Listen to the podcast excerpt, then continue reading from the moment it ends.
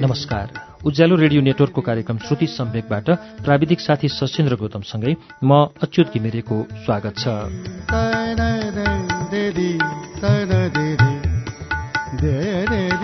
श्रुति सम्वेकको आजको श्रृङ्खलामा हामी भुवनहरी सिगदेलको उपन्यास जदौ मालिकको वाचन लिएर आइपुगेका छौं। हामीले यसको दुई श्रृङ्खलासम्म वाचन सुनिसकेका छौं। गएको श्रृङ्खला दोस्रो श्रृङ्खला थियो र त्यसको हामीले सैतिसौँ पृष्ठसम्म आएर सुनेका छौं। सैतिसौँ पृष्ठसम्म आइपुग्दा नायकको बिहा हुने प्रसङ्ग चलिरहेको छ। अब के हुन्छ? सुनौ भुवनहरी सिगदेलको उपन्यास जदौ मालिकको तेस्रो श्रृङ्खला पृष्ठ अडतिसबाट।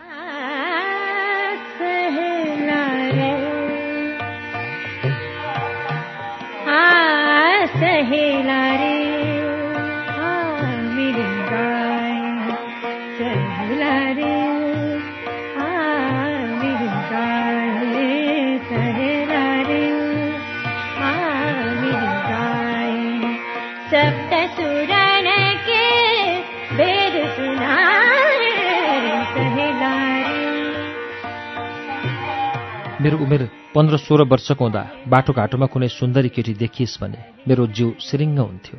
अलि पछाडि भने त्यस्ता सुन्दरीसँग बसेर गफसफ गर्न पाए कस्तो हुन्थ्यो होला भन्ने कल्पना आउँथ्यो। म त्यो बेला बनारसमा पढ्दै थिएँ। मसँग पढ्ने कुनै केटी थिएनन्। साँझ बिहान बाबा साथै हुनुहुन्थ्यो। अन्यत्र आँखा लगाउने कुरै आएन। बाटोमा भेटिने केटी न चिन्जानका हुन्थे न नेपाली। बिना परिचय हाँस्य हिस्सा गर्ने कुरा पनि आएन। बिस्तार बिस्तार यो भाउतो टरेछ कि क्या? मतलबै लाग्न छाड्यो। अब बनारसबाट बाबा र म फर्केर घरमा आयौँ। न कहिले घरमा प्रसङ्ग चल्यो न मैले नै यो विषयमा सोचेँ। एक किसिमले यो मामलोमा एकाङ्की नै भएँ म। जब घरमा बाबा र मेरो बिचमा कुराकानी भयो त्यस दिनदेखि मनमा अर्कै प्रकारको जिज्ञासा जस्तो बेग्लै खुल्दिली जस्तो लाग्न थाल्यो। एकान्त भयो कि मनका भित्तामा कल्पनाको कुचीले पौडेलकी कान्छी छोरीको चित्र कोर्न थाल्यो। बाबाले हेरिसक्नु भएको रहेछ। रूपरङ्ग मिलेको छ अरे। रूपरङ्ग मिलेको भनेको कस्तो हो?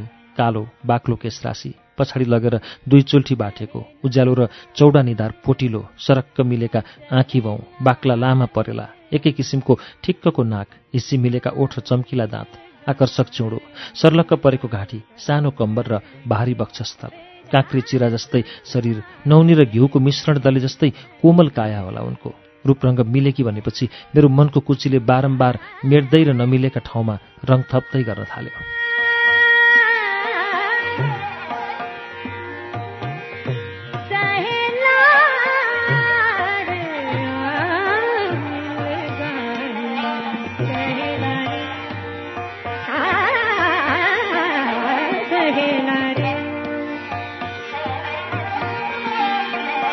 देखफेट भने बीचमा हुँदैन होला। खै कसैले पनि विवाह अघि दुलैसँग भेट्नै हुँदैन कार्य। मनमा खसखस लागे पनि मैले मुख पर्ने कुरै होइन यो। अर्को मनले भन्यो कल्पना जति प्रिय हुन्छ यथार्थ भने कटु पनि हुन सक्छ यही सोचेर होला हाम्रा पूर्वजले बिहे गर्ने दुला दुलेलाई भेटघाट गराउने चलन नबसालेका। आफ्नी स्वप्नकी परिला केटाले संसारभरिका श्रृङ्गार र आभूषणले कल्पनामा सजाओस्। सौन्दर्यका तमाम अलङ्कारले सुसज्जित बनाइरहोस्। त्यस्तै केटीले पनि सपनामा जीवनसाथी र दिलका महाराजलाई सुन्दर पुरुष मानेर पूजा गरिरहोस्। एकान्तमा रोमाञ्चित बनोस्। असहज र छटपटी महसुस गरिरहोस्। साथी सङ्गीले छेडपेच गर्दा शरमले भुतुक्कै भएर रगत फुट्ला जस्तो मुखाकृति बनोस्। घरिघरि झस्केर बिउजिने गरी रातको निद्रा पातलो होस्। प्रिय मिलनको दिन र क्षणका अनुमान गरिरहोस् उसले। एकान्तमा। बारम्बार ऐना खोजेर आफ्नो अनुहार हेर्न थालोस्। यो मधुमिलनको मृदु स्मरण ज्यादै प्रिय हुने भएकोले त्यसलाई एउटा पर्दाले छेक्ने काम गरेका रहेछन् हाम्रा पुर्खाले। त्यो चलन मलाई नराम्रो लागेन। हो त नि पर्दा बेसमय उतारियो भने कसलाई थाहा छैन? दुनियाँ त नाङ्गै छ।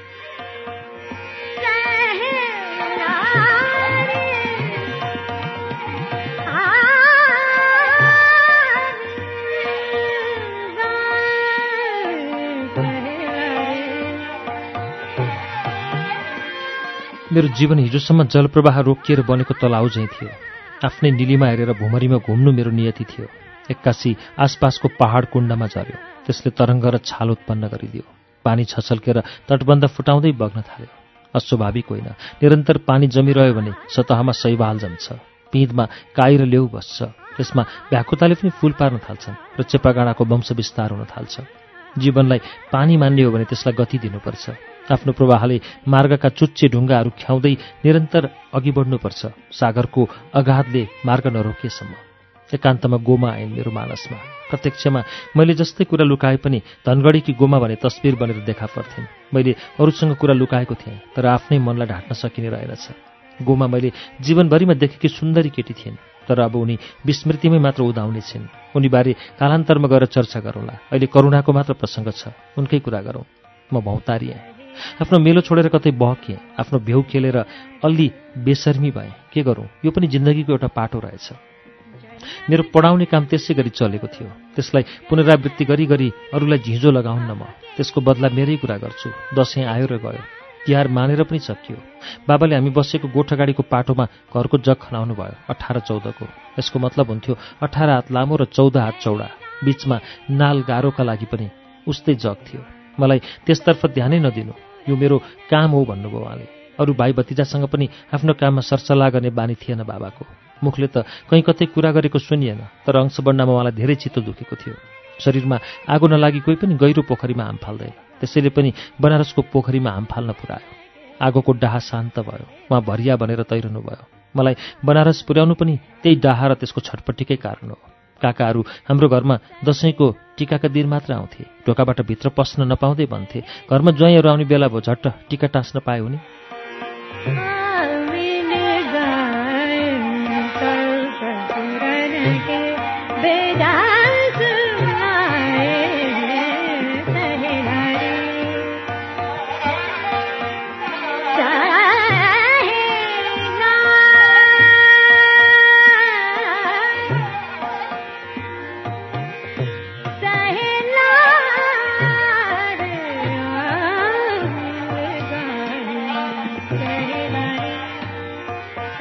यो साल पनि तिमीले त्यसै भने।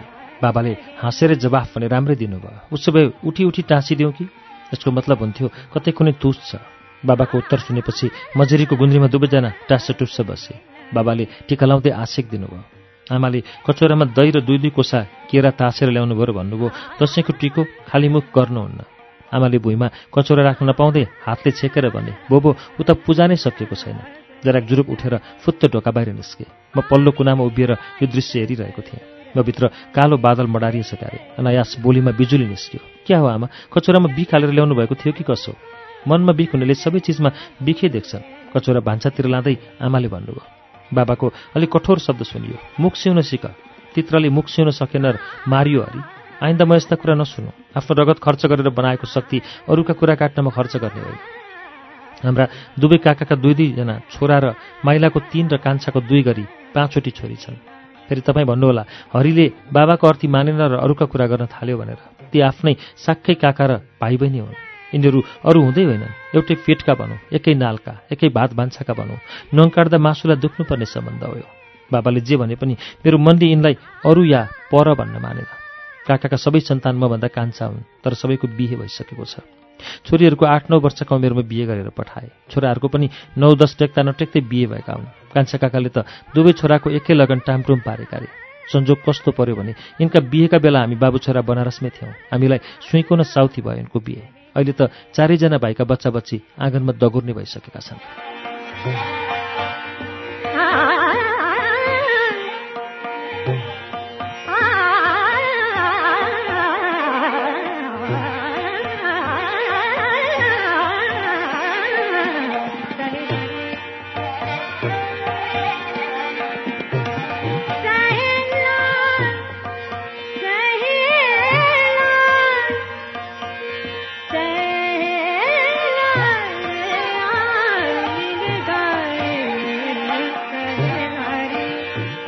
परिवारको यस्तो कटु सम्बन्धले मलाई बेला बेलामा पिरोल्छ। विचार गर्छु बाबा निकै व्यवहार कुशल जस्तो लाग्छ मलाई। कसैलाई भनी बिजाउने बानी नै छैन उहाँको। सबैसँग हाँसेर बोल्ने। कसैले सल्लाह माग्यो भने उचितै निर्णय दिएको देख्छु सुन्छु। हो एउटा बानी छ बाबासित। उहाँको मनमा दुःख छ पीडा छ भने त्यसलाई शिवले बिग पिए चाहिँ आफै पिउनुहुन्छ। कसैलाई बाँड्दै बाँड्नुहुन्न। यो बानी असल हो कि खराब त्यसको निर्क्योल गर्न सक्दिनँ। कतिसम्म भने आफ्नै ज्यानको व्यथा पनि अरूलाई नभन्ने बानी उहाँको छ। काकाहरूसँगको सम्बन्धमा भने पक्कै खोट र चोट छ। काकाहरूले बिना कारण दुर्व्यवहार गरेकै हुनुपर्छ। अझ मुख छाडेको नै हुनसक्छ। काँडाले घोचेसम्म बाबालाई दुख्दैन त्यसैले लाग्छ त्यो काँडोमा बिखे हुनुपर्छ। बाहिरी अङ्गमा होइन त्यो मुटुमै गढेको हुनुपर्छ। निकाल्ने कोसिस गर्नुभयो होला। सक्नु भएन। त्यसको खिल बन्यो। त्यहाँ गाँठो बनेर टन्केको छ पक्कै पनि। त्यसैले होला त्यता अरूलाई छुन दिनुहुन्न। ज्यादा दुख्छ। हामीले सानन्दा दिदीको बिहे गोएश्वरीबाट गरेका छौँ। त्यो बिहेमा दुवै भाइलाई निम्ता दिन बाबा स्वयं घरमा जानुभएको मलाई थाहा छ। उनीहरू बिहेमा पाइलै राख्न आएनन्। त्यो के कारण होला? म तर्क गर्छु। तिनले पाप होइन पक्कै अपराध गरेका छन्। त्यसको प्रायश्चित गर्ने ठाउँ पनि नभएका होइनन्। तिनका बुद्धिले त्यो ठाउँ देख्दैन र गर्न पनि दिँदैन। ती ठान्दा हुन्। प्रायश्चित गर्यो भने आफ्ना वजन घट्छन् भुसुना हुन्छन्। क्षमा माग्यो भने नालीमा लड्छन्। छिमेका उल्टै हाम्रा कुरा काट्दै हिँड्न पाए आफूलाई दिग्विजयी ठान्छन्। समाजमा यस्तो पनि वर्ग छ। त्यसको ओखति के हो? सलाम नमस्कार बाई बाई।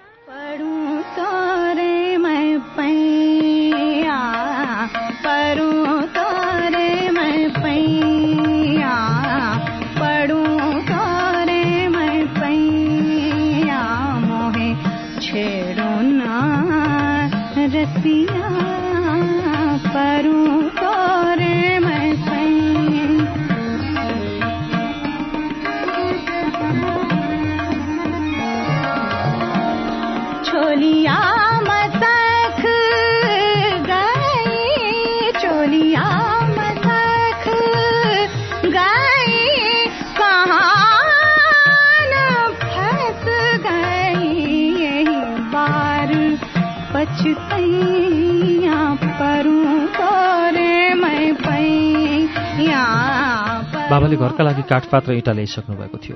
काठको काम जति सिकर्मीलाई ठेक्कामै दिनुभएकोले उनीहरू साँझ बिहानसम्म खटेका थिए। टायलको व्यवस्था मैले मिलाएँ। बाबालाई त्यसको टन्टा र लन्ठा भएन। निर्माणको व्यवस्थापन र गतिलाई हेर्दा पुस पन्ध्रभित्रै छानो ठोकिने निश्चित देखिन्थ्यो। हामी बसेको गोठलाई गोठकै ठाउँमा राख्ने बाबाको विचार थियो। त्यसैले आँगनसम्म च्यापेर जग कायम गरियो। बाबालाई झ्यालमा बसेर कामको रेखदेख र निर्देशन दिन अति सजिलो भयो। मङ्सिर अठाइस गते बुधबार यो दिन मेरो लागि किन स्मरणीय भयो भने मेरो जीवनको अर्को अनुच्छेद यसै दिनदेखि सुरु भयो। बाबाले नै यस दिन काम कुरो छिन्नेर पाँचजनै सुपारी गर्ने व्यवस्था मिलाउनु भएको रहेछ। अघिल्लो दिन मलाई सोध्नुभयो भोलि काम कुरो छिन्ने सायद मैले जुराएको छु। दिउँसो एक बजे काठमाडौँ गणेश स्थान अगाडि जम्मा हुने भनेका छन्। बिचमा तँलाई निस्कन मिल्दैन होला कि? होइन भने भोलि एक दिनको छुट्टी छुट्टी मिलाएर आउनु। मलाई एक बजे निस्किने मिल्छ। तिन चार बजिहाल्ला।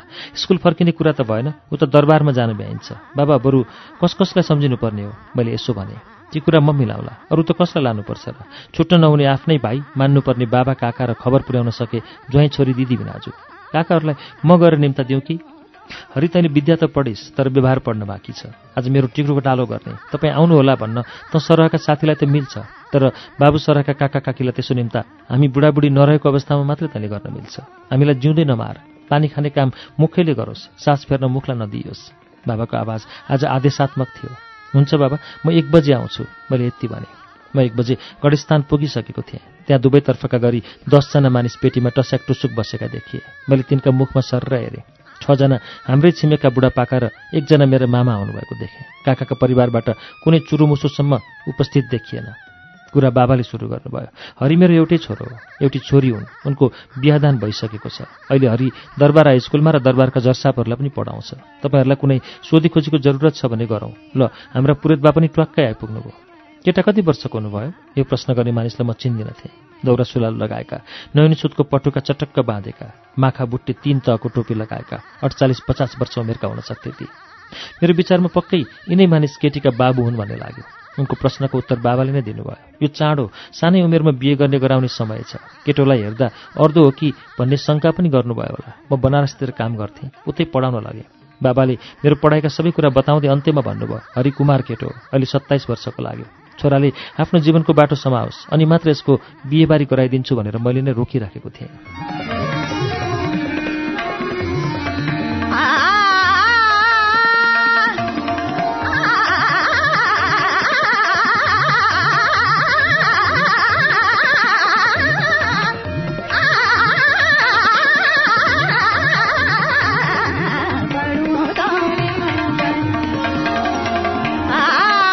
मैले केटाका मामालाई सबै कुरा भनेको छु। यो प्रसङ्ग पनि उहाँबाट नै चलेको हो। समाजको चलन भनेर कुर्दी पनि अगाल्ने बानी मेरो छैन। केटीका बाबुले सात आठ वर्षकी बच्चीलाई अन्माएर केटाको घरमा पठाइदिन्छन्। अब केटाका बाबुले बुहारीका लागि धाई र धरालो खोज्नुपर्छ। कतिका छोरा मरेर कन्यामै बालविधवा बनेका छन्। कतिका छोरीले कर्कस सासूका बुहार्तन खप्न नसकी पासो लगाएका छन्। यस्तो पनि चलन हुन्छ। बरु छोरीलाई पनि दुई चार अक्षर पढाएर व्यवहार बुझ्ने भएपछि बिहे गरिदिनु दूरदर्शी बाबुको कर्तव्य हो। मेरा हुनेवाला सम्धिको पनि यस्तै विचार सुनेर छोरी दिने निर्णय गरेको म अरूले जस्तो मारे पाप पाले पुण्य भन्दिनँ। किनभने उमेर पुगेकी छोरी छ। एकलग काम गरेरै पनि आफ्नो ज्यान धान्न सक्छ। उसलाई घरको संस्कारसम्म परिवारले बताइदिने हो। पालेर पुण्य आर्जन गर्ने कुरा कहाँ आउँछ अब? उनको कुरा गराई मजा लागे मलाई। मानिस खरो स्वभावकै लागे। खरो मानिसका मनमा पाप हुन्न। हुन त पिपलका जरा ढुङ्गैमाथि गाडिने हुन् तर सितिमिति दर्शन ढुङ्गामाथि टुसाउने आँट त्यसले पनि गर्दैन। अरू कुरा भएन। गणेशलाई साक्षी राखेर मलाई दय अक्षताको रातो टिका उनीहरूले लगाइदिए। बोतामा पान सुपारी जनै र दुई रुपियाँका डबल राखेर मेरा हातमा थमाउँदै भने मेरी छोरी करुणा तपाईँलाई दिए। सायद जुराई बरियात लिएर पानी ग्रहणका लागि आउनुहोला। उनले हाम्रा सबै मानिसलाई पनि टिका लगाए। बाबालाई दुनामा राखेर एक रुपियाँको डबल दक्षिणा दिए। अरूलाई त ट्याक ट्याक हातैले एक एक मोहर।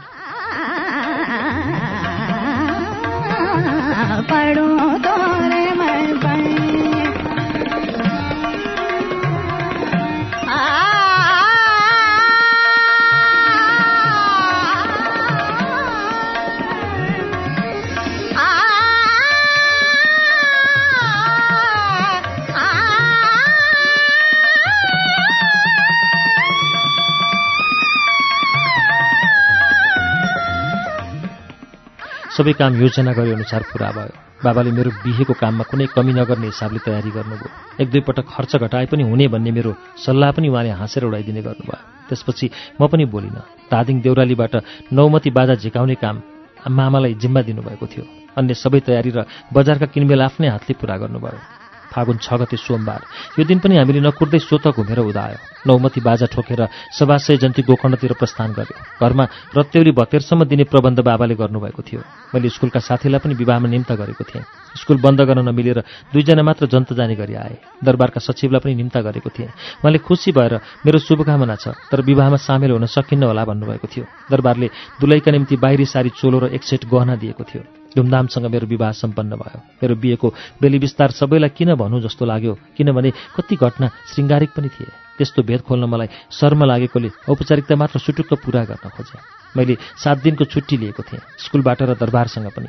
पञ्चरातबाट फर्केको भोलिपल्टदेखि म आफ्नो काममा निस्केँ। त्यो दिन स्कुलमा मेरै बिहेका विषयमा ठट्टा विनोद भयो। अन्य कुनै असामान्य कुरा भएनन्। तर बेलुका दरबारमा पढाउन जाँदा भने असामान्य दृश्य देखेँ। मैले देवेन्द्र जङ सरकारसँग सोधेँ बडा सरकार खोइ त? सन्चो होइसिन्न कि? बडा सरकार अब पढ्न नआउने। त्यस्तो के कारण हो सरकार? थाहा छैन। यो वाक्यांशले मेरो कानमा खोलो सुसायो। न मेरै कारणले कुनै कुरा पर्यो कि? कुनै कुरा नै नगरी पढाइ किन बन्द भयो प्रतापको? मैले यो विषयमा चासो लिनु हुन्छ कि हुन्न? चासो पनि कोसँग लिने? उसकै भाइको उत्तर थाहा छैन। यो कुरा कसलाई थाहा हुन सक्छ? खोइ सचिवलाईसम्म केही जानकारी छ कि? प्रसङ्ग मिलेमा सोध्नु पर्ला। आशंकाका बादल दिमागबाट सर्लक्क पन्छाएर म तिनजनालाई पढाउन थालेँ।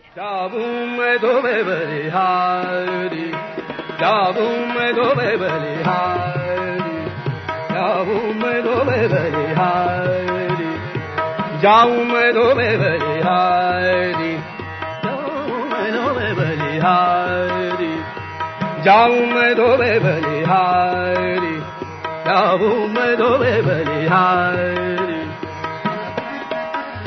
तिन दिन बिते प्रताप जोज पढ्न आएन त्यसको रहस्य के थियो? त्यसको निराकरण कतैबाट पनि भएन। चौथो दिन उनै सचिवले मलाई बोलाउन पिएनलाई पठाए। पक्का पनि मेरो दिमागबाट अन्धकारको पर्दा अब हट्नेछ। यो विचार गर्दै म उनको कार्यकक्षमा गएँ खातिर गरेँ। मेचमा बस्न लगाएँ अनि सोधेँ पर्सि शिवरात्रिको छुट्टी छ तपाईँको अरू कुनै कार्यक्रम छ कि? छैन त्यस्तो कुनै कार्यक्रम पनि छैन। त्यसो भए पर्सि बिहानै तपाईँ मेरो घरमा आउनुहोस्। त्यतै खाना खाँदै गरेँ। उनले यो कुरा अलि मसिनो स्वरमा भने। मैले कुरा बुझेँ। उनी पनि भित्ताका कानसँग सतर्क छन्।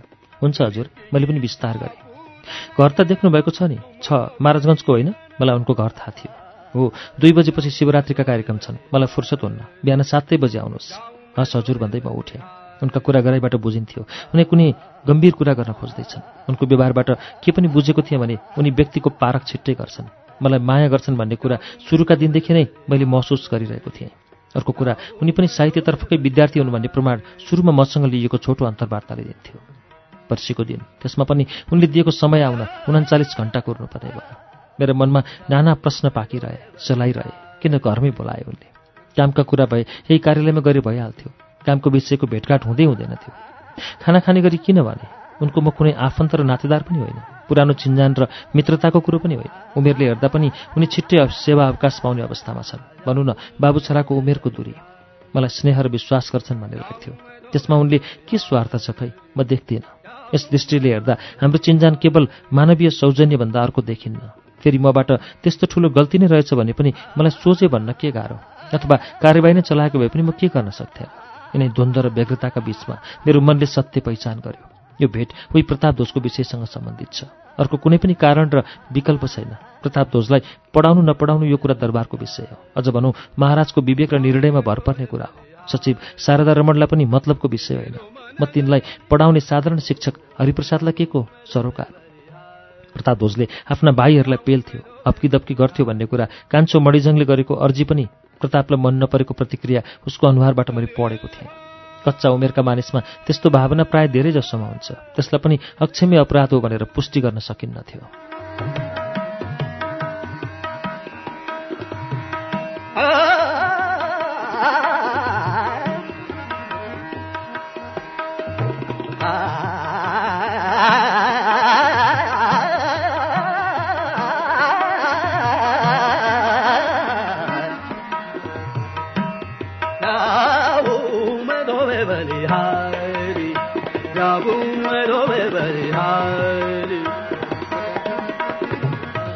दिमाग बलेपछि तर्कका कसौडीमा शङ्काका सीता पाक्छन् बितेका अडतिस घन्टामा मेरो मनमा तिनै सीता छड्के। कतै गिलो भएर कतै कटमिरो बनेर। मैले सचिवले बोलाएको कुरा। त्यसै दिन बेलुका खाना खान लाग्दा बाबा आमा र श्रीमतीले समेत सुन्ने गरी भनेको थिएँ। मेरो कुराको प्रतिक्रियामा बाबाले भन्नुभयो पक्कै कुनै गम्भीर विषय छ हरि। दरबारको कुरो हो। न कुनै जासुसले बनावटी भेद फालिदियो कि? सतर्क रहनु। बाबा आमाको मुखुन्जेल श्रीमतीसँग बोल्न धक लाग्थ्यो। उहाँका आँखा बचाएर सान सङ्केत गर्थ्यौँ। मुस्कुराउँथ्यौँ त्यति हो। राति आफ्ना कोठामा हामी गफ गर्थ्यौँ मसिनो स्वरमा। उनलाई कुनै अप्ठ्यारो परेको छ कि भन्ने जानकारी पनि म त्यहीँ लिन्थेँ। उनी हाँसी खुसी थिइन्। भन्थिन् मलाई त मेरो बाबा आमा भन्दा पनि सासु ससुरा मजा लाग्नुभयो। उता हप्की दप्की पनि हुन्थ्यो। यता सम्झाउने बुझाउने मात्रै गर्नुहुन्छ। मैले आफ्नो श्रीमती भनेर फुङ्गा घाँसेको होइन धाक लगाएको पनि होइन। उनी सरल हसमुख बुझकी थिइन्। उनले सोधिन् पर्सि बिहान हजुर घरमा खाना नखाने? नखाने। अर्काको भान्सा? के कस्तो हुने हो? के कस्तो हुनु? बाहुनकै भान्सा हो। फेरि शिवरात्रिको दिन हो। छिट्टै घर आउने होइन? अँ छिट्टै आउँछु दुई बजीभित्रै। सचिवले बोलाएको दिन उदाइसकेको थियो। यो विषयमा मैले गरेको घर सल्लाह सुनाउन खोजेकोले पाँच मिनट ढिला भएको। बिहानको छ पनि बजिसकेको थियो। हत्तपत्त आफूलाई तयारी गरेँ। साइकल छँदै थियो। महाराजगञ्ज पुग्न आधा घन्टाभन्दा बढी समय लाग्दैन थियो। तैपनि दस मिनट चाँडो पुगेर के बिग्रन्थ्यो र?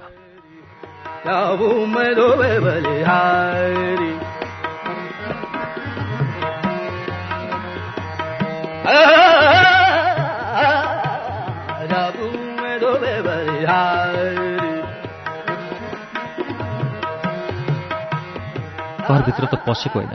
बाहिरैबाट उनको घर चिन्थेँ म। म सरासर उनको बाहिरी ढोकामा पुगेँ। आफैले ढोका खोलेँ। साइकललाई भित्र लगेर छेउपट्टि उभ्याएँ। उनी बाहिरको फुलबारीतिरै टहलिएका रहेछन्। मलाई देखेँ परैबाट। फटाफट म उभिएनिर आएँ। मैले दुवै हात जोडेँ। उनले भने ल भित्रै जाउँ। एउटा ठुलो कोठामा लगेँ। चारजोर सोफा थिए वरिपरि। हामी त्यही सोफामा बस्यौँ मुखामुख जस्तो गरेर। उनले मुस्कुराउँदै भने टाढै छ नि सीता पाइला साइकलमा धपेडी भयो। मट्ठा खाउँ घरमै बनाएको। आज पर्व पनि पर्यो। बनारसमा त हैरानै पार्थे साथीहरूले मट्ठामा भाङ मिसेर मैले भने छैन छैन यहाँ केही मिसेको छैन। नडराउनुहोस् हाँस्दै भित्रतिर गयो उनी। एकैछिन पछाडि एकजना ठिटाले उनीसँगै मट्ठा लिएर आयो। ठुला गिलासमा भरिभरि हाम्रो अगाडि गिलास राखेर केटो गयो। लखाउँ भन्दै उनले कुरा सुरु गरे। हरिजी कसरी चल्दैछ तपाईँको शिक्षण? के लाग्दैछ तपाईँलाई? अफिसमा लामा कुरा गर्न नमिल्ने भएर मैले दुःख दिएको हुँ। कताको शिक्षण हजुर? दरबारको कि स्कुलको मैले सोधेँ। दुवैतिरको सुनाउनुहोस् न। फुर्सदै छ आज। स्कुलतर्फको त कुनै अप्ठ्यारो छैन। त्यहाँ निर्धारित विषय हुन्छ त्यसको पाठ्यक्रम हुन्छ। एकै स्तरका पढ्ने विद्यार्थी हुन्छन् कक्षाका समय तालिका हुन्छन्। त्यहाँ नयाँ बुद्धि लगाउने ठाउँ असाध्यै कम हुन्छ त्यसको ठिक विपरीत काम दरबारको हो। मैले त्यसको व्याख्या गर्नु पर्दैन मैले यति मात्रै भने। होइन तपाईँले त दरबारका असमान विद्यार्थी र स्तरका निम्ति पनि विवेकपूर्ण पाठ्यक्रम बनाएर सफल शिक्षण गर्नुभयो। छ वर्ष बित्यो अघि? हो त हजुर पत्यारै लाग्दैन। छ छ वर्ष बितिसकेछन्। अस्ति जस्तो लाग्छ। समय जान बेर लाग्दैन हरिजी। पत्यारै लाग्दैन जिन्दगी देउरालीसम्म पुग्छ। म माथि हजुरको विशेष स्नेह छ। मलाई पनि हजुरको व्यक्तित्व शालीनता र म प्रतिको व्यवहारले अचम्ममा पारेको छ। अस्ति हजुरले घरमै बोलाइसकेपछि म त तर्क गरेको गरै भएँ। मैले निर्कुल गर्न सकिनँ। हामी दुईका बीच के नाता र के स्वार्थ छ? हुन्छन् त्यस्ता मानिस जोसँग नाता र स्वार्थ हुँदैन। तर प्रेम हुन्छ स्नेह हुन्छ सद्भाव हुन्छ। सुरुकै दिनदेखि म तपाईँसँग प्रभावित छु। आखिर म पनि साहित्यकै विद्यार्थी हुँ त्यही बनारसमा पढेको सचिवले भने। हजुरले कुनै रचना गर्नुभयो जीवनमा माने सृजना त्यही जागिरले मेरो सृजना खाइदियो। उनले भने बच्चे खुचेको समय र मुड चलेका बेला लेखेको एउटा कृति छ। त्यसलाई मैले जीवन दर्पण नाम दिएको छु। ठुलै छ लगभग चार सय पृष्ठ होला। तपाईँ सृजना गर्नुहुन्छ र मलाई किन सोधेको? उनले सोधे लेख्छु हजुर मैले संस्कृतमा कालिदासीय शैलीमा पद्यहरू लेखेको छु र नेपालीमा निबन्धहरू लेखेको छु। पकाएरै मात्र छापाउँला भनेर थन्क्याएको छु। कुनै पद्य कण्ठ छ? सुनौ न। उनले भने मलाई कण्ठ भएका दुई श्लोक सस्वर उनलाई सुनाए। उहाँ धेरै खुसी हुनुभयो। पछि भन्नुभयो लेख्न नछोड्नुहोस्। निकै स्तरीय छन् पद्य। हरिजी तपाईँको एकजना चेलो घट्यो नि? हो हजुर। एकजना चेलो घटेको छ। तर किन घट्यो पत्तै छैन। कसैसँग सोध्नु पनि भयो? उनले भने मेरो अरू कोसँग परिचय छ र सोधौँ। खोइ मनमा त असाध्य जिज्ञासा पाकिरहेको छ। यो दरबारको चौगेरो पनि मेरो कल्पनाभन्दा पर अचम्मकै दुनियाँ हुने रहेछ। गएको छ वर्षमा मैले चिनेका सुरुदेखिका उनै चारजना चेला र हजुरलाई विशेष रूपमा। यस्तो पनि संसार हुने रहेछ। सरकारहरूलाई कक्षा कोठासम्म लिन पुर्याउने एकजना मानिस देख्छु मेसिन जस्तो। अह उसँग पनि एक वचन बोलेको छैन। त्यही भएर तपाईँ छ वर्षसम्म टिक्नु भएको हो। बढी कुरा गर्ने र यताउताको चासो लिने मानिस आजको भोलि नै विदा भइसक्छ त्यहाँबाट। भयो यो कुरा। तपाईँसँग पढ्ने एकजना चेलो घट्यो मात्र होइन। अब ऊ दरबारमै छैन। मैले तपाईँलाई घरमै बोलाएर यो भेद बताउन हुन्न थियो। यो दरबारको शपथ ग्रहण विरुद्ध कुरा हो। मेरो पनि दरबारको जागिरै सकिने लागेको छ। एक वर्ष जति बाँकी होला। त्यसपछि म पनि यो कारागारबाट मुक्त हुनेछु। तपाईँ जस्ता सज्जन मानिसले यस्ता कुरा थाहा पाउनुपर्छ। होइन भने जीवनभर तपाईँका मनमा कहिल्यै हल नहुने रहस्य पाकिरहनेछ भन्ने पनि मेरो मनमा थियो।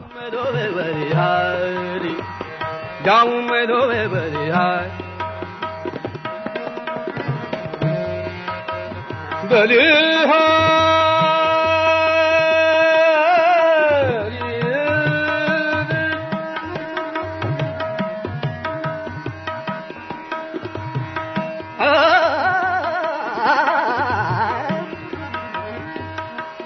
उनी भन्दै गए हेर्नुहोला हरि भाइ अब यो दरबार नै लामो समय चल्दैन। तपाईँ जस्ता विद्वानलाई यो विषय नै अनुसन्धानको हुनसक्छ भोलि तपाईँ मबाट यो गुह्य त सुन्न सक्नुहुन्छ तर कसैलाई भन्न पाउनुहुन्न। ल मलाई वचन दिनुहोस् सचिवले भूमिका बाँधेर वचनबद्ध बनाए। प्रतापध्वज जर्साप होइन रोलमा चढ्न पाउने राजकुमार होइन ऊ। यो कुरा मैले सुरुमै बताउनु पर्ने कारण थियो र सुटुक्क भनेको थिएँ। यो रहस्य खुलेको मलाई पनि यसै दिन मात्र हो। यो कुरा सकेर सचिवले भने प्रतापध्वजमा उद्दण्ड स्वभाव वृद्धि हुन थालेको सुईको भित्ताका कानले सुने आँखाले देखे तिनै भित्ताले राजाका कानसम्म पुर्याइदिए। यो आज भोलिको कुरा होला कि पुरानो? एकछिन उनी चुप लागेको मौका छोपेर मैले सोधेँ। डेढ वर्ष अघिको कुरा हो डेढ वर्षसम्म किन चुपचाप बसेको होला दरबार? विशेष कानहरू थाप्न र रोगको सही निदान गर्न। यो दरबारभित्रको कुरा हुनाले समय लगाइयो। त्यहाँ मेरै लागि प्रश्न उठेको भए पनि भोलिदेखि ढोका बन्द हुने थियो। त्यस्तो जघन्य अपराध के होला त उसको? मैले नि सुरुमा यो कुरा सोचिन छु। तपाईँले पञ्चतन्त्रका कथाबाट पढाइ सुरु गर्ने प्रस्ताव गर्नुभयो। मैले राम्रो ठाने। त्यो बेला मैले तपाईँलाई मित्र भेदबाहेक अरू कथा पढाउन सल्लाह दिनुपर्ने रहेछ। होस् पुऱ्याइन। त्यसमा तपाईँको कुनै दोष छैन। मित्रभेद आश्चर्य प्रकट भयो मेरो। हो हरिबाबु मित्रभेद ठ्याक्कै मित्रभेद शैलीका व्यवहार भाइहरूसँग गर्न सुरु गरेछ प्रतापले। भाइहरूलाई पिट्ने धम्क्याउने र यो कुरा कतै अर्जी गरेमा टोयलेटमा थुनेर मारिदिन्छुसम्म भनेछ तिमीहरूले राजा हुने रोलक्रम बडा सरकारको हो भनेर आवाज उठाउनुपर्छ। मेरो इसारा र योजनामा मैसँग मिलेर विद्रोह गर्नुपर्छ भनेर सहमत गराएछ। दाजुको उद्दण्ड स्वभाव हुल्लड बानी देखेर जति अत्याचार गरे पनि खपेरै बसेछन् युवराजहरू। म बिदा सकेर पढाउन आएको दिन प्रतापलाई नदेखेपछि देवेन्द्रजङ सरकारसँग सोधेको थिएँ। बडा सरकार खोइ त? उत्तरमा हुकुम भयो संक्षिप्त। थाहा छैन यति भयानक खेल यसभित्र भइरहेको रहेछ। अहिले प्रतापलाई कहाँ पठायो होलान्? मैले सोधेँ। प्रतापको दोष प्रमाणित हुनासाथ बुढा नीलकण्ठमा सात रोपनी जग्गा किनेर रातारात घर कम्पाउन्ड बन्न थालेछ। उता घर तयार भयो। यता एउटी केटीको जोहो गरेर तपाईँको बिहेको लगनका दिन बुढा नीलकण्ठमै उसको बिहेबारी सकि नयाँ घरमा आरामले बस्नु। राजाको जेठो छोरो राजै हुन्छ। यो कुरा सत्य हो। त्यो प्रबन्ध एकैचोटि गर्न मिल्दैन। दरबारमा विद्रोह हुन्छ। राजपाटको खबर त्यसको व्यवस्थापछि दिउँला। यो नयाँ घरमा पनि पाले पहरासहित राजकीय सुविधाको इन्तजाम भइसकेको छ। ढुक्कले बस्नु। खबर नगरी यो दरबारमा नपस्नु। भनेको दरबारमा ऊ प्रतिबन्धित भयो अब? मैले सोधेँ। अँ पुरै। उसले त्यहाँबाट पनि विद्रोह गर्न सक्छ नि? सक्दैन। त्यहाँ कहाँ त्यति सहज हुन्छ र? खोइ उमेर खोइ सङ्गठन? अर्को राजपाट कहाँ सम्भव होला र हजुर? दरबारसँग राजपाटका कैयौँ विकल्प छन्। महाराजले प्रतापलाई अरू जर्साप र माया र सुविधा किन दिइसक्यो होला? मैले फेरि सोधेँ। सायद महाराजलाई लाग्यो होला भित्रिनी या बाहिरिनी जे भने पनि हो त राजाको पहिलो सन्तान। त्यो बेला सरकारहरूको काख त रित्तै थियो। त्यसैले पनि महाराजको काख पायो भन्नु के काख पायो? बडा महारानी सरकारबाट असन्तोक पनि जाहेर भएको थियो अरे। महाराजकै एकतर्फी प्रेमको अगाडि कुनै जोड नचलेको रे बिख बनोस् वा अमृत यी दुवै तत्त्व दरबारलाई चाहिन्छन् हुकुम भएको थियो अरे। हजुर म के कृत- कृतज्ञता प्रकट गरौँ? मलाई अहिले लघुतावास बोध भइरहेको छ। जुन कुरा हजुरले घरमा डाकेर स्नेह र विश्वास गरेर यो जानकारी मलाई दिनुभयो म भन्दै गएँ मैले आफ्नो हैसियत नाप्नै नसकिने गरी चुलिएको ठानेको छु हजुर। यहाँ हजुरले हदम्याद पुग्न लागेको जागिर पद र प्रतिष्ठा दाउमा राख्नुभएको देखेँ। म जस्तो साधारण शिक्षकलाई सच्याइएको जानकारी दिन के यो बलिदान आवश्यक थियो? आखिर किन? यो किनको उत्तर नभेटेसम्म मेरो हृदय शान्त हुँदैन हजुर। म दुवै हात जोडेर यो बलिदानी सचिवको अगाडि झुकेँ मेरो कुरा सुनेर उनले भने तपाईँले अलि गहिरो गरेर तर्क गर्नुभएको भए यसको उत्तर मिल्ने थियो। तपाईँलाई मेरो तपाईँमाथिको विश्वास नै अद्भुत लाग्यो। त्यसै घुमिरहनु भयो। म सच्चाइ सुनाउँछु। मलाई यो जागिरले उकुस मुकुस पारिरहेको छ। खाउँ बाबुको अनुहार नखाउँ भोको पेट दिनभरिको शिकार यो जागिर मेरो लागि। अन्य कुनै पनि अड्डाको जागिर छाडियो सकियो जस्तो तपाईँकै जागिर आज छाड्नुहोस् भोलिदेखि फुक्का स्वतन्त्र। दरबारको प्रतिष्ठित पदको व्यक्ति त्यसरी फुक्का हुन सक्दैन। विशेष कार्यक्रममा ऊ पनि दरबारमा आमन्त्रित हुन्छ। कुनै अड्काउमा उसले समेत राय सल्लाह दिनुपर्छ। होइन कतै कुनैबाट गोप्यता भङ्ग भयो ऊ पनि शङ्काको घेराभित्र परिहाल्छ। शरीरमा सास रौन्जेल दरबारको नोकरीको भूतले तर्साउन छाडेको हुँदैन। मेरा यस्ता जलन यी पीडा र घटना जनसमक्ष पुगुन् भन्ने इच्छा गर्छु म। तर मैले लेख्न हुन्न। सुलीमा चढ्ने सङ्कल्प नगरी मबाट यो काम सम्भव हुँदैन। तपाईँ रैतीको छोरो उमेरदार हुनुहुन्छ। आज नभए भोलि त अवश्य नै लेख्न सक्नुहुन्छ। अब चित्त बुझ्यो होइन? आज मैले ठुलो बोझ तपाईँलाई सारिदिएँ योग्य मानिसलाई योग्य दायित्व दिएँ। अहो कति धेरै रहस्यका पर्दा उतारिदिनु भयो उहाँले। त्यही भेटमा दरबारभित्रका नानी र भित्रिनी नारीका नारीकीय जीवनका भेद पनि खोलिदिनु भयो।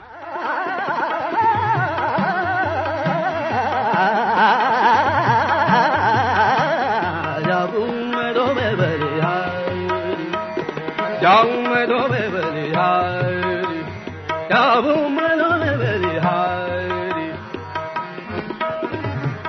मैले उनको भावना मात्र होइन आत्मा बुझेँ अन्तर्मन बुझेँ। म गदगद भएँ उनको समर्पणलाई सराहना गरेँ धन्य भने मैले यो दायित्व पाएँ। शिरोधार्य छ। अब प्रतापले राज्य पाउनै बाँकी छ। त्यसको सही जानकारी हजुरी बिना म कतैबाट पाउन्न? बिदाको दिन पारी झिँजो लगाउन म हजुरका घरमा आइरहने भएँ। हुन्छ बाबु तपाईँलाई स्वागत छ उनले भने। तर आजदेखि मास्टर नानी या हरिजीबाट पर गएर बाबु भन्न पुग्यो उनी। यसलाई मैले पुत्रवत स्नेह सम्झेँ। जाउँ अब खाना खाउँ। खानापछि एकछिन आराम गरेर मलाई कार्यक्रमतिर जानु छ। भुइँतलाकै पूर्वतर्फको कोठामा भान्साको व्यवस्था रहेछ। अघि मट्टा खाना दिने केटाले खाना पस्क्यो। बेलुकामा पलटी कसेर सँगै खाना खाएँ मेरो मनमा खसखस थियो सोधिहालेँ घरमा हजुर एक्लै? होइन उनी छन्। आज व्रतको दिन पशुपतितिर गएकी छन्।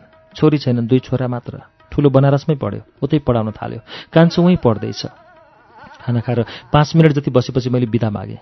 बाहिर निस्केपछि म साइकलको काठीमा चढेको याद छ। त्यसपछि साइकलका पाङ्रा छिटो घुमे कि मेरो दिमाग। मैले छुट्याउनै सकिनँ।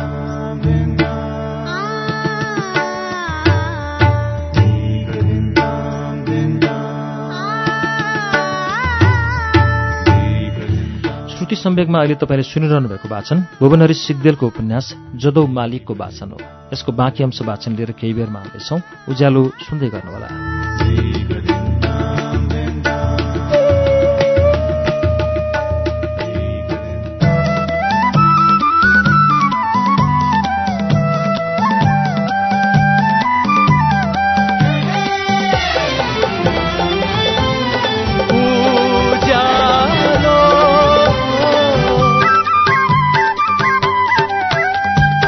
सीधा कुरा प्रश्न विचार। Ujyaalo radio network.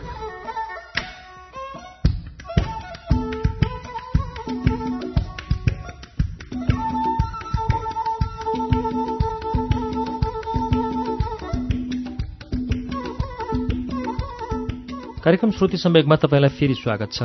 उज्यालो रेडियो नेटवर्कको कार्यक्रम श्रुति सम्वेक तपाईँ काठमाडौँमा नब्बे मेगाहरूसँगै देशभरिका विभिन्न रेडियो स्टेशनबाट एकैसाथ सुनिरहनु भएको छ। श्रुति सम्वेकमा हामी भुवनहरी सिग्देलको उपन्यास जदौ मालिकको वाचन सुन्दैछौ। अब यसको बाँकी अंश वाचन सुनौ।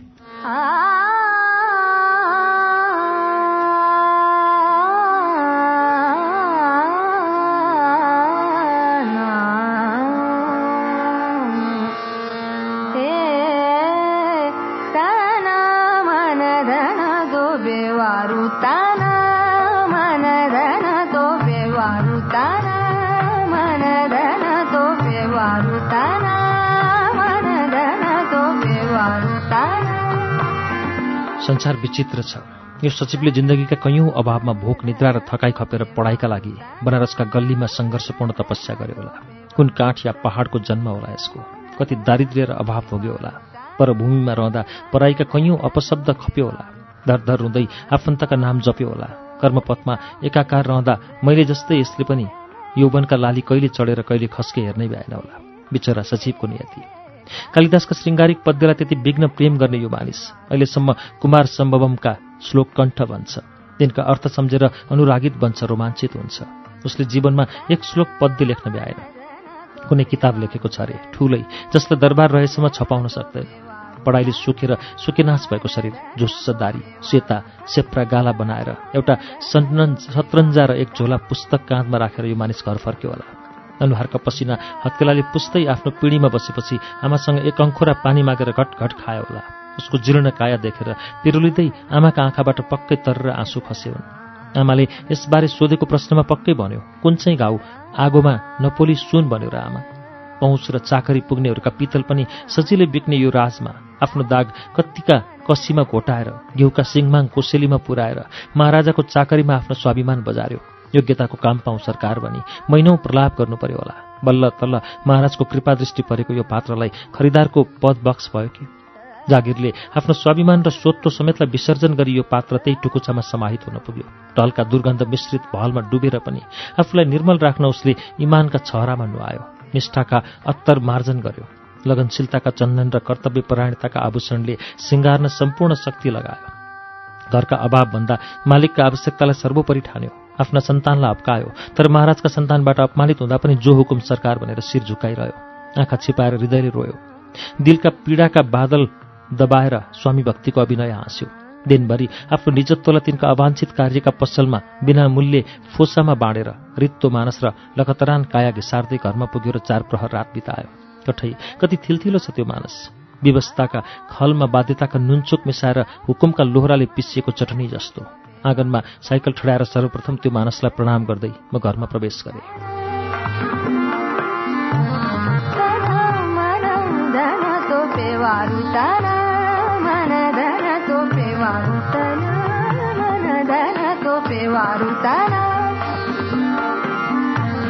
म सरासर आफ्नो कोठामा गएँ। कोही थिएन कोठामा। गोठतिर आवाज सुनिन्थ्यो।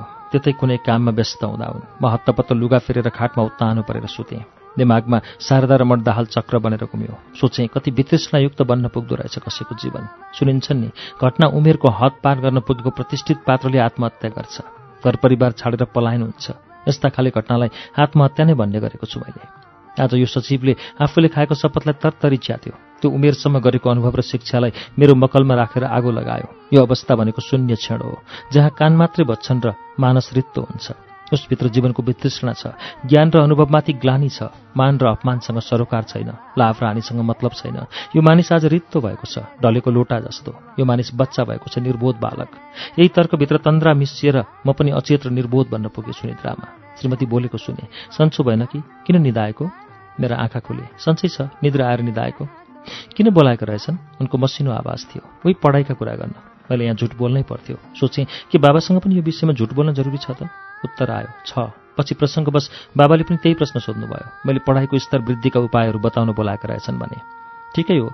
मानिसका उमेर अनुसार स्तर वृद्धि त गर्नै पर्छ नि। कति कति वर्षका भए जर्सापहरू। बुवाले सोध्नुभयो चौध बाह्र र दसका छन्। मैले यो उत्तर दिएँ। बाले बढी कुरा खोतल्नु भएन। दिनहरू बित्न थाले फेरि। म आफ्नै काममा तलिन रहँदा रहँदै पनि ती सचिव मेरा मनमा विचरण गरिरहन्थे जसले मलाई गरौँ बोझ बोकाएर आफू हलुका भए। तर त्यस्तो भएन। मैले आफ्नो ढाकरमाथि अर्को ढाकर खापेर बोक्नु पर्यो।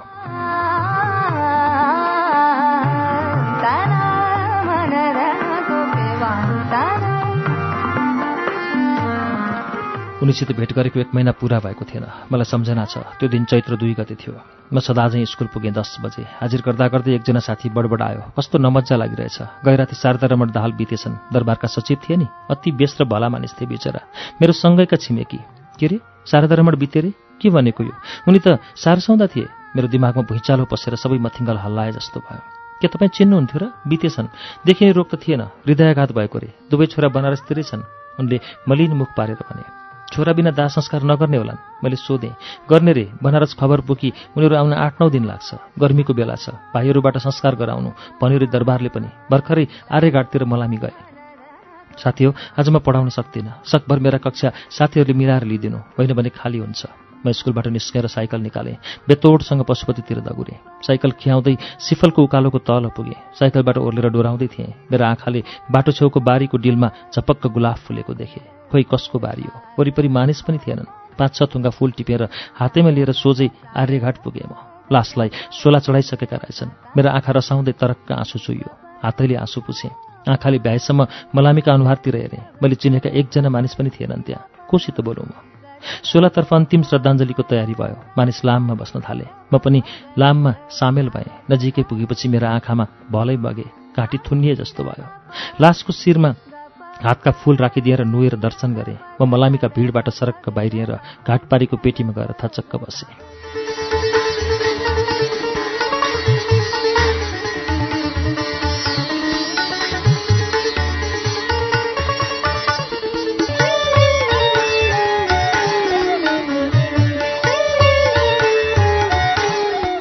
भुवनरी सिग्देलको उपन्यास जदौ मालिकको तेस्रो श्रृङ्खला ती सचिव शारदा रमणको मृत्यु भइसक्यो। अब के हुन्छ जदौ मालिकको चौथो श्रृङ्खलामा थाहा हुन्छ?